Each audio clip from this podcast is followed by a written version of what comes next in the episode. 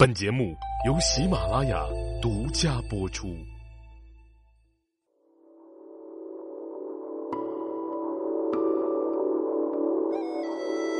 喜马拉雅的各位茶友们，大家好，我是朝阳。今天呢，继续跟大家来聊一聊《茶经》。今天呢，进入到《茶经》的第八十四讲，依然是我们七知识的篇章。那下面呢，看一下今天要跟大家分享的原文内容，很简单啊，只有一句话，叫做“华佗十论，苦茶九十，意意思”。啊，看一看啊，这段所说的，就是华佗在时论当中记载说，坚持长期饮茶是有益于思考的。嗯。那么华佗呢，是汉代著名的啊这个医药学家，《三国志·魏书》当中啊是有传记载的。那咱看一看，这一句话又记载了怎样的文化信息？其实说到中医药的古代典籍呢，是中华民族特有的文化瑰宝了。而在这样的宝库当中呢，自然少不了茶的身影。比如说著名的药书啊。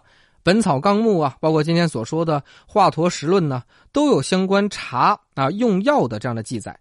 那综合来看呢，这些古籍当中整理出来茶的这个功效呢，无非就是解渴、化食、明目、止痰、驱咳啊、消暑解毒、清神解翳、益思啊这样二十几种。而唐代的医学名家陈藏器曾经啊盛赞这个茶的药用价值，说诸药。为各病之药，茶为万病之药。啊，这句话呢，虽然说有些神话茶的药用价值之嫌啊，但是茶对人体的益处也是可见一斑了。而和中华茶文化啊同脉同生的这个日本茶文化当中呢，对茶的药用价值和养生价值同样是非常看重的。相传茶在公元九世纪传到了日本，日本著名的僧人啊。写了一本书，叫做《吃茶养生记》一书啊，就是说各种茶都有不同的药用价值，而且对茶的药用价值那真是不吝赞美之词啊。所说茶叶养生之仙药也。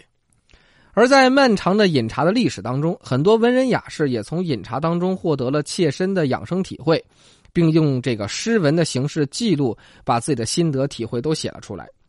比如说，唐代的柳宗元就曾经写过茶的功效。他认为呢，调六气而成美，携万寿以效真。再加上古代的词典《广雅》当中也说了啊，经八间，采叶作饼，其饮醒酒，令人不眠。嗯，包括南宋末年的著名的美食家林洪在《山家清供》当中啊，也说到了茶既药也，煎服则去滞而化食，以汤点之。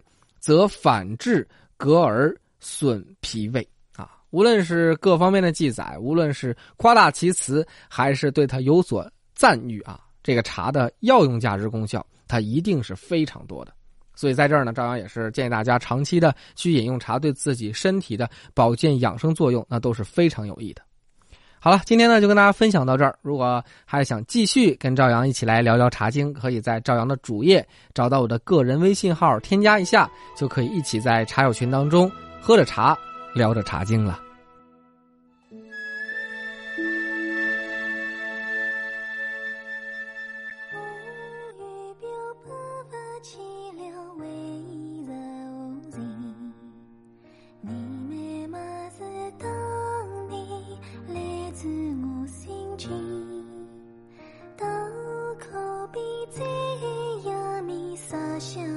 决定与你的的自己无需顾丧礼。